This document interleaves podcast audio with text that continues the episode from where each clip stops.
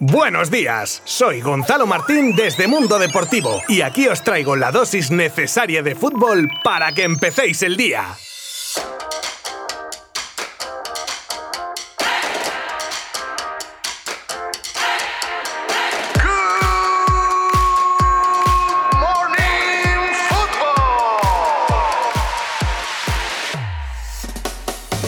Bueno, ¿qué? ¿Cómo lleváis este paro liguero? Fútbol de primera división no, ¿eh? Pero entre selecciones absolutas, inferiores y segunda, por partidos no será. Porque ayer daba comienzo la jornada 32 de la Liga Smartbank con los siguientes resultados. Alcorcón 1, Oviedo 1, Málaga 0, Almería 3, Ponferradina 2, Unión Deportiva Logroñés 2 y Rayo 0, Sporting 1. Pero tranquilo todo el mundo que la cosa no quedaba ahí, ya que ayer también jugaba la selección española de fútbol sub-21. Jugaba y ganaba y se clasificaba ya para los cuartos de final del europeo de esa categoría. Le valía el empate, pero Dani Gómez dijo que empate ni gaitas. Y el tío con un doblete deja a España primera de su grupo por delante de Italia, República Checa y Eslovenia en ese orden. Gran partido de los de Luis de la Fuente que van a por todas, que es exactamente como tiene que ir hoy la Roja frente a Kosovo en este tercer partido válido para la clasificación para el Mundial de Qatar. Una selección que ha empezado con dudas su andadura mundialista y que hoy sí o sí tiene que ganar y si puede ser de manera fácil mi corazón se lo agradecerá para no complicarse el pase a la fase final en tierras catarís. A ver qué once presenta Luis Enrique hoy a partir de las 9 menos cuarto de la noche en el Estadio de la Cartuja. ¡Vamos España!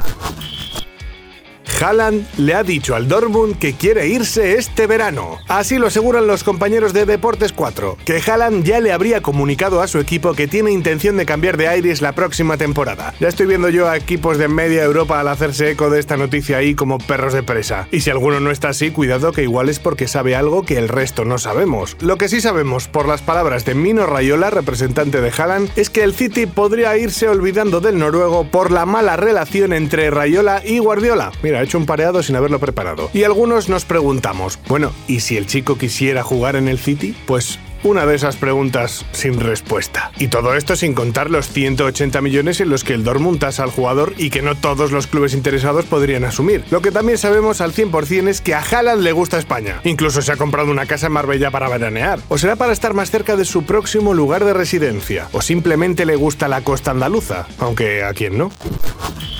Lautaro, la alternativa que maneja el Barça como 9 si no puede fichar a Haaland. Y parece que uno de esos equipos que a priori tendrían problemas a la hora de desembolsar la tela por Haaland sería el Barça. Y digo a priori con los números de la economía culé actual. Aunque ya en campaña electoral se dijo que había un método para acometer un fichaje así, o puede también que incluso la porta tenga un as en la manga. En cualquier caso, el club azulgrana ya se prepara con un plan B por si fallase el del noruego. Y es otro nombre que ya ha estado encima de la mesa hace tiempo y que gusta mucho en Barcelona como el de Lautaro Martínez, delantero argentino actualmente en el Inter, que lleva en las dos últimas temporadas 37 goles y 17 asistencias, a falta de terminar la temporada actual, y que juntaría juventud con la calidad suficiente para ser el delantero de futuro del Barça.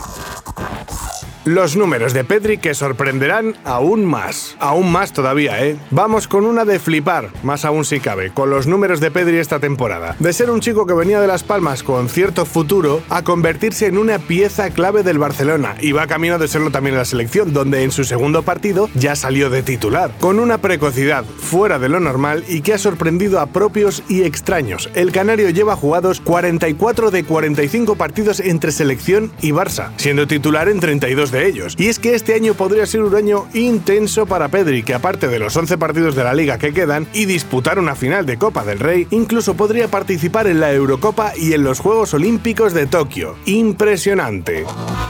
El Atlético tira de calculadora. El Atlético de Madrid comienza su particular Liga de Luis Aragonés, que decía que el campeonato se decidía siempre en las 10 últimas jornadas. Y siendo así, el Cholo ya ha sacado la calculadora con los números de su equipo en las últimas jornadas en estos años atrás, desde los 17 que consiguió en la 2011-2012 hasta los 24 logrados en la 15-16 y 19-20. Una media de 20 puntos que si se hicieran realidad le darían al conjunto rojiblanco opciones de llevarse la liga.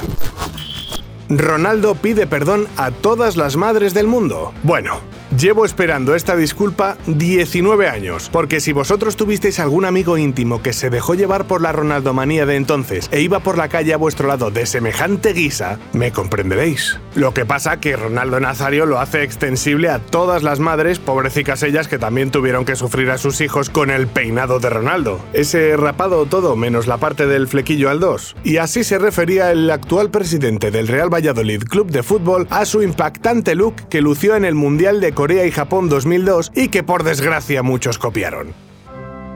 Ronaldo Nazario de Lima. Io te absolvo in nomine Patri et Filis et Spiritus Sancti. Hasta mañana. Mundo Deportivo te ha ofrecido Good Morning Football, la dosis necesaria de fútbol para comenzar el día.